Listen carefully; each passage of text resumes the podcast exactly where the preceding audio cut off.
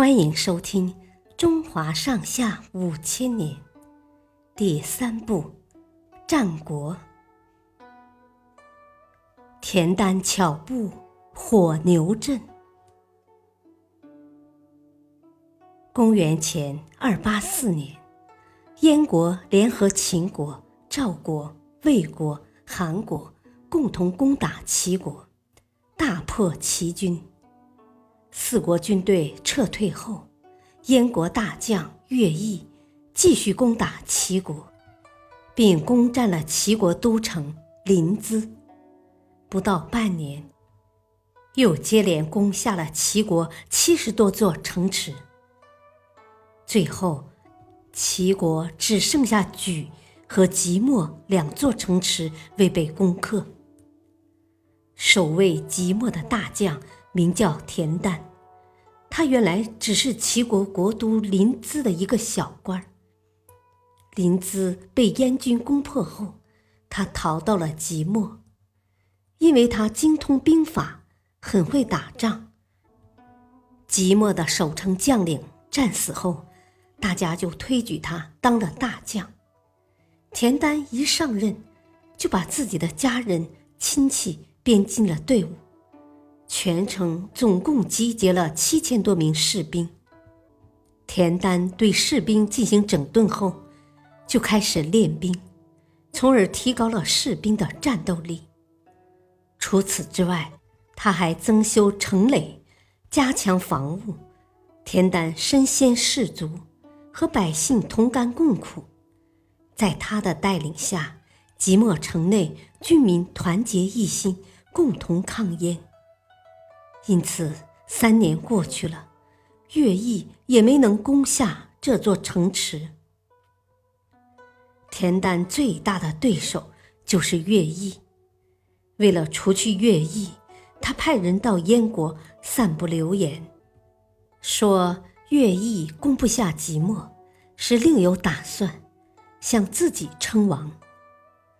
如果燕王派其他主将来攻，即墨早就被攻破了。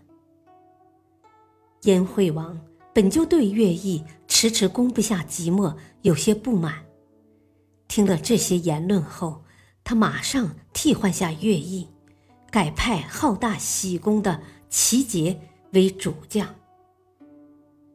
齐杰到了即墨城外后，田丹让人到燕军中散布流言，说田丹。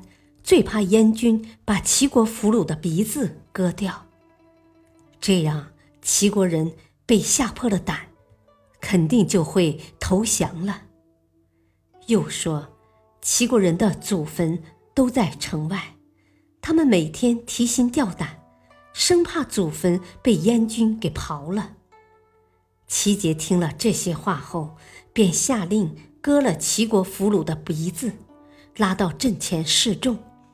又挖了城外齐国人的祖坟，这样一来就激起了齐军的仇恨，发誓要与燕军决一死战。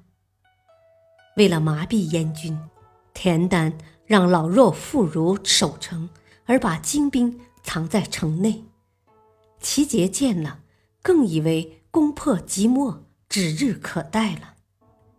田丹。见反攻的时机已经成熟，便在一天夜里，让人集结了一千多头牛，在牛身上披上五彩花衣，牛角上绑上尖刀，尾巴上扎好沁油的芦苇，然后命人在城墙上挖了几个口子，点燃牛尾巴上的芦苇，把牛。赶了出去，愤怒的牛群冲向燕军大营，后面还跟了五千精壮的骑兵。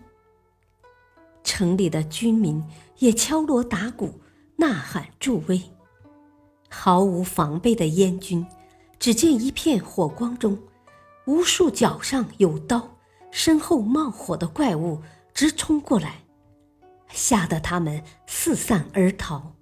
根本无力应战，齐军趁机追杀，大破燕军。齐杰也在混战中被杀死了。即墨城终于解围了，邯郸又乘胜追击，率领齐军收复齐国的其他失地，很快就把被燕军占领的七十多座城池也夺了回来。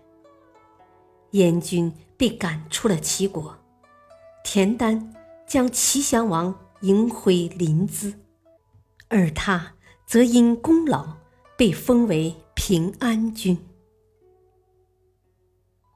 谢谢收听，再会。